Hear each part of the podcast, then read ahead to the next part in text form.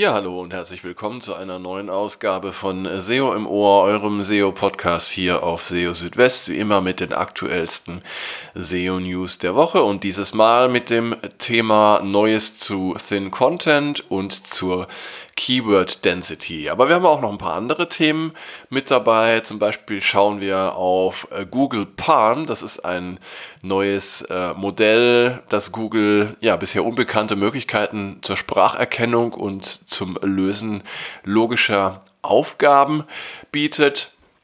Außerdem gibt es laut Google keinen festen Rhythmus für Core-Updates und die Barrierefreiheit ist für Google noch kein Ranking-Faktor.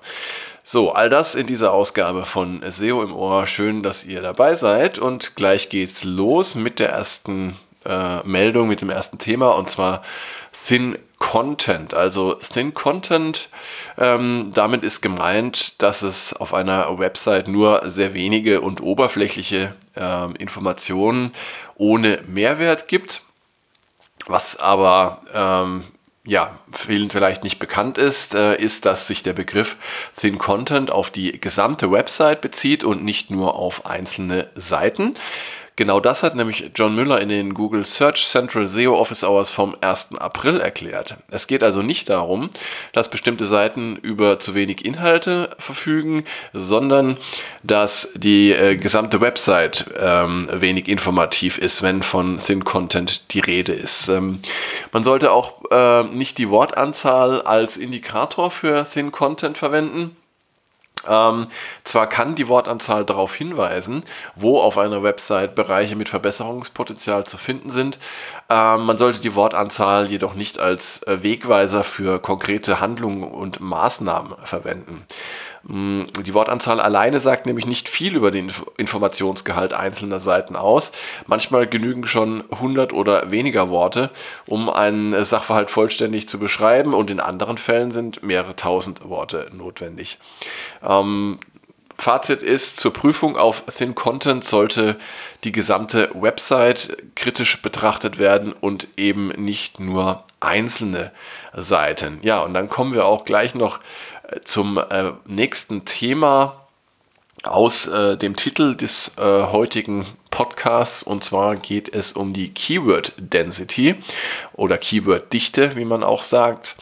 Ähm, also die Keyword Dichte bzw. Keyword Density ist ja schon lange kein Ranking-Faktor mehr. Ähm, es gibt aber immer noch viele SEO-Tools, in denen diese Kennzahl heute immer noch angezeigt wird und ähm, Tools zeigen teilweise sogar Empfehlungen an für eine bestimmte Keyword Density. Und ähm, ja, äh, dazu hat sich jetzt äh, John Müller in einem Beitrag auf Reddit geäußert ähm, und er schrieb dazu, ähm, die Erwähnung eines Konzepts, ähm, was man auch als, als äh, die Erwähnung eines Keywords äh, ausdrücken kann, auf einer Seite, das sei eine äh, äh Sache, die ähm, für sich steht, aber alles, was darüber hinausgeht, also praktisch die mehrfache Erwähnung, die n-fache Erwähnung äh, eines Konzepts oder Keywords, das ergebe keinen Sinn. Die Keyword Density sei irrelevant für Suchmaschinen, so schreibt er weiter.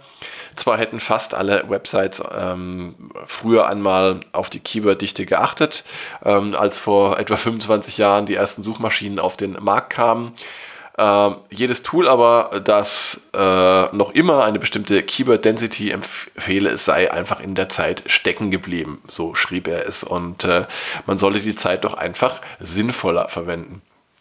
Ja, wie gesagt, auch heute gibt es noch verschiedene Tools, in denen die Keyword-Dichte als Kennzahl ausgegeben wird. Ähm, und diese Empfehlungen, die basieren oftmals auch aus Konkurrenzvergleichen mit den am besten rankenden Seiten für ein Keyword. Nur weil aber eine gut rankende Seite eine bestimmte Keyword-Dichte aufweist, muss das nicht bedeuten, dass genau dieser Wert auch optimal ist. Also häufig ist es sogar so, dass Seiten überoptimiert sind, Keywords äh, zu oft verwenden und trotzdem, also nicht deswegen, sondern trotzdem gute Rankings erzielen. Ähm, das heißt also, die Keyword Density hier als Richtwert oder als Wegweiser ist denkbar ungeeignet. Ja, kommen wir zu einem ganz anderen Thema und zwar Google Palm. Ähm, das ist ein neues, ja, ich möchte mal sagen, doch, es ist ein neues Modell.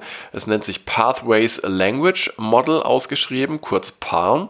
Und äh, dieses Google Palm ist in der Lage, die Bedeutung von Aussagen zu verstehen.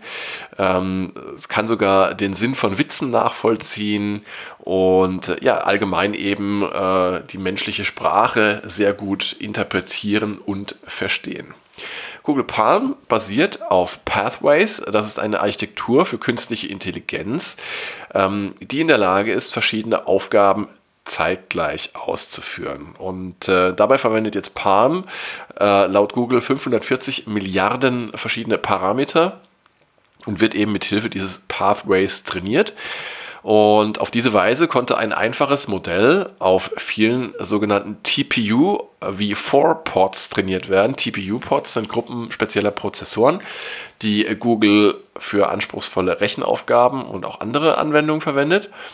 Und ähm, Palm nutzt äh, ein sogenanntes Few-Shot Learning. Das bedeutet, dass das System mit vergleichsweise wenigen Trainingsdaten auskommt. Und die beeindruckenden Fähigkeiten von Palm liegen im Erkennen natürlicher Sprache sowie beispielsweise in der Möglichkeit, zwischen Ursache und Wirkung zu unterscheiden die Bedeutung von äh, kombinierten Emojis beispielsweise auch zu erkennen und konzeptionelle Kombinationen in ihrem jeweiligen äh, Kontext zu deuten. Und äh, Google hat da einige ja recht beeindruckende äh, Beispiele auch gezeigt in, im zugehörigen Blogbeitrag zu Palm. Da wird zum Beispiel gezeigt, dass das System ähm, bei einer Auswahl unter mehreren äh, Sätzen erkennt, welcher Satz einen Sinn ergibt. Ähm, das System wählt aus einer Liste äh, von vorgegebenen Alternativen das jeweils passende Synonym aus. Ähm, es kann Konsequenzen einer beschriebenen Handlung deuten. Es kann zwischen Ursache und Wirkung unterscheiden. Es kann sogar aus einer Kombination von Emojis einen Filmtitel bilden. Und äh, was ich am spannendsten finde, es kann sogar ähm, aus mehreren Sätzen denjenigen äh, identifizieren, der eine vorgegebene Wortdefinition am besten trifft. Ja, also das ist nur eine Auswahl und man kann sich überlegen, dass da bestimmt noch viel mehr äh, denkbar und möglich ist. Ähm, Palm kann zudem mit dem sogenannten Chain of Thought Prompting kombiniert werden. Auf diese Weise werden Probleme, also komplexere Pro Probleme, in Teilschritte zerlegt, was der menschlichen Denkweise entspricht. Äh, das zeigt auch eine exemplarische Denkaufgabe, die Google gepostet hat. Und äh, die geht in etwa so. Also äh, Roger hat fünf Tennisbälle, er kauft zwei weitere Dosen mit Tennisbällen. Jede Dose enthält drei Tennisbälle. Wie viele Tennisbälle hat er anschließend? Und ähm, ja, die, äh, dieses Problem, das kann man tatsächlich dann zerlegen in, einen, äh, in mehrere oder eine oder mehrere Zwischenschritte, zum Beispiel so. Also Roger begann mit fünf Tennisbällen, zwei Dosen von jeweils drei Tennisbällen ergeben insgesamt sechs Tennisbälle, fünf plus sechs Tennisbälle sind elf Tennisbälle. Ja, und äh, auf diese Weise kann man natürlich auch wesentlich komplexere Probleme oder Aufgaben äh, zerlegen und ähm, ja, die absolut äh, spannendste äh, äh, Möglichkeit, die Palm bietet, die kommt jetzt hier noch am Schluss. Und zwar kann das System oder das Modell sogar die Bedeutung von Witzen erkennen. Und ja, Google hat da auch ein, ein schönes Beispiel gepostet. Könnt ihr euch ja mal durchlesen. Auch ähm, im entsprechenden Beitrag auf SEO Südwest habe ich euch das alles auch nochmal aufgeführt. Schaut es euch einfach mal an und lasst euch beeindrucken.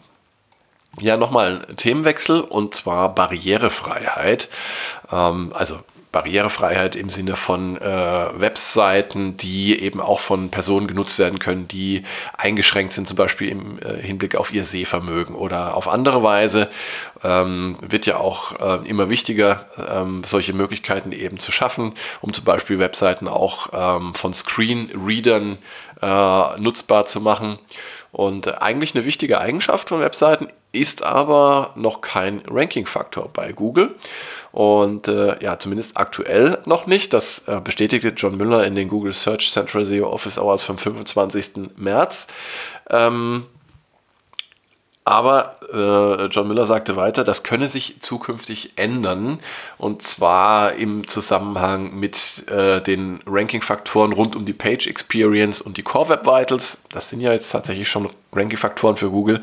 Allerdings ist jetzt eben die Barrierefreiheit noch kein Ranking-Faktor oder kein Bestandteil der Core Web Vitals. Ähm, wie wir ja wissen, die Core Web Vitals werden ja regelmäßig auf den Prüfstand gestellt und es wird geschaut, sind die noch passend oder muss man die äh, an die Gegebenheiten anpassen. Und äh, ja, da ist natürlich auch denkbar, dass die Barrierefreiheit dann irgendwann einmal in die Core Web Vitals äh, einfließen wird und dann sich auch auf die Rankings auswirken kann. Äh, laut John Müller gibt es aber aktuell keine konkreten entsprechenden Pläne. Ähm, bleiben wir also gespannt, was sich in diesem Zusammenhang tun wird. Ja, und zum Schluss noch äh, eine Meldung, die sich so ein bisschen um äh, Google Core Updates dreht. Ähm, und zwar gibt es zumindest laut John Müller keinen festen Rhythmus für Google Core Updates. Ähm, ich habe dann nochmal so ein bisschen das Revue passieren lassen und mal geschaut, wann waren denn die letzten Core Updates und dann äh, habe ich die Daten mal rausgeschrieben. Also es gab im November 2021 ein Core-Update. Dann gab es im Juni und Juli äh, zwei Core-Updates, die hier zusammengehört haben. Dann gab es im Dezember 2020 ein Core-Update, Mai 2020 und Januar 2020. Ähm, daraus lässt sich zumindest mal ablesen, und in den Jahren zuvor war es ähnlich, dass die Wahrscheinlichkeit für ein Core-Update im Zeitraum November bis Januar sowie Mai bis Juli besonders groß ist. Hm. Und äh, ja, wie gesagt, laut John Miller gibt es keinen festen Rhythmus für Core-Updates und ähm, er schrieb dann außerdem auch noch, Google kündigt eben nicht alle Updates an, habe dies aber zumindest für die sogenannten Core-Updates getan. Ähm, er schreibt also auch nicht, dass das zukünftig weiterhin der Fall sein wird, aber ich denke mal, wir können davon ausgehen, dass zumindest die Core-Updates weiterhin auch ähm, angekündigt werden.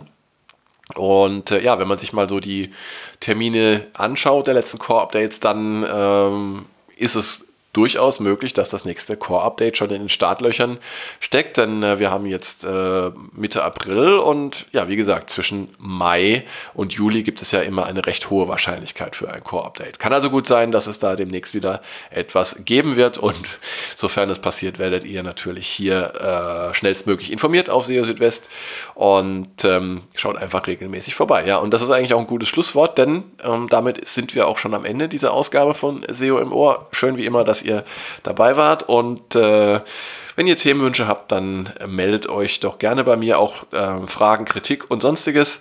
Ähm, entweder per E-Mail an info.südwest.de oder auch über die sozialen Netzwerke könnt ihr mich erreichen.